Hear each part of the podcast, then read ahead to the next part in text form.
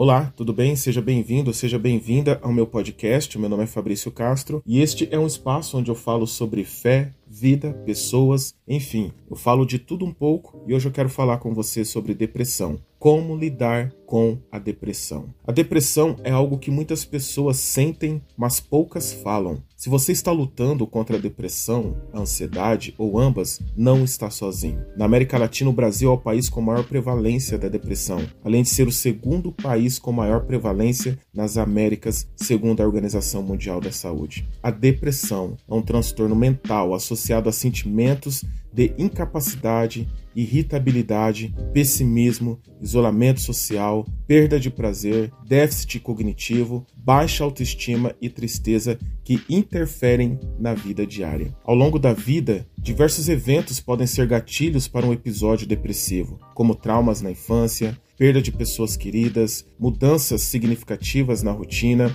uso de substâncias psicoativas e outros. A Bíblia nos mostra que os gigantes da fé também ficaram deprimidos, a exemplo de Jeremias, Elias, Jó, Jonas, Paulo e o próprio Jesus. Portanto, cristãos também podem ser atingidos por essa doença. Eu estou dizendo isso porque muitas vezes já cansei de ouvir pessoas dizendo que é, espiritualizando a doença, né? Não, isso é coisa do, do demônio, isso é coisa do, do, satanás, e a gente tem que orar, vamos fazer uma campanha, você vai ver, você precisa tomar vergonha na cara, você precisa ler a Bíblia. Você... Não é isso. Não é isso. Elias, ele, ele, ele se sentiu profundamente deprimido mesmo depois de uma vitória sobre os profetas de Baal. Por causa do desgaste emocional durante a batalha, ele se sentiu deprimido diante de uma simples ameaça de Jezabel. Ele se sentiu tão angustiado que chegou a pedir a morte para si mesmo, ou seja, chegou ao fundo do poço. Infelizmente, devido à falta de informação adequada,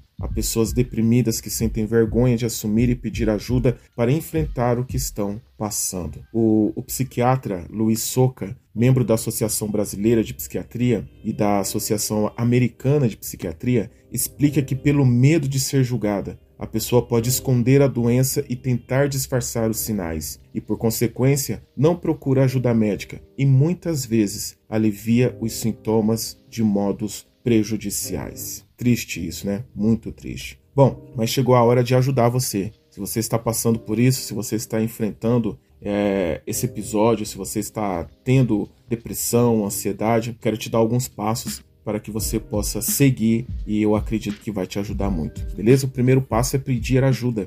Se você está lutando contra a depressão, peça ajuda. Pedir ajuda é a melhor coisa que você pode fazer. Procure ajuda de um conselheiro, de um pastor, de um líder religioso, não sei qual religião que você é, que você está me ouvindo, mas procure ajuda. Procure, não fique tentando lutar ou, ou, ou levar isso adiante sozinho, tá bom? Seja qual for o seu próximo passo, saiba que Deus coloca pessoas em nossas vidas para nos encorajar e nos ajudar ao longo de nossa jornada. Seja honesto, seja honesto com seu cônjuge, com amigos próximos, seja honesto sobre como você está se sentindo. Precisamos nos abrir sobre como estamos nos sentindo e deixar que outros orem por nós e nos encorajem. Quando falamos com outras pessoas sobre as nossas o encorajamento e a força que recebemos dela é uma forma de Jesus demonstrar o seu amor por nós. Ser vulnerável é assustador, mas não devemos carregar fardos sozinhos. Essa é uma das razões pelas quais Deus criou a igreja, para caminharmos juntos, um carregando o fardo do outro. Beleza? Segundo passo: medicação e aconselhamento não o tornam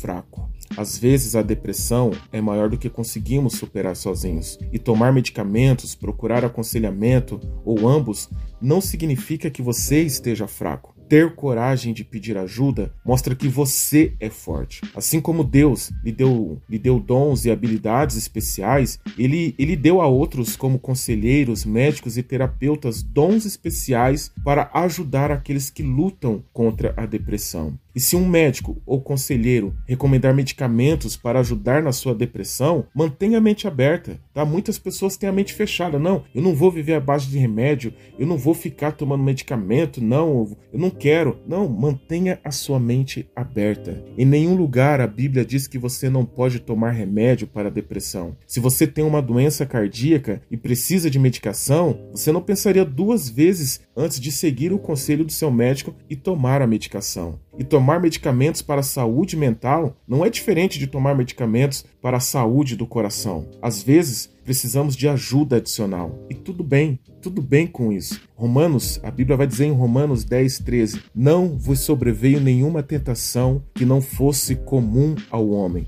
Deus é fiel e não permitirá que você que vocês sejam tentados além de sua capacidade, mas com a tentação ele também fornecerá o escape para que vocês possam suportá-la.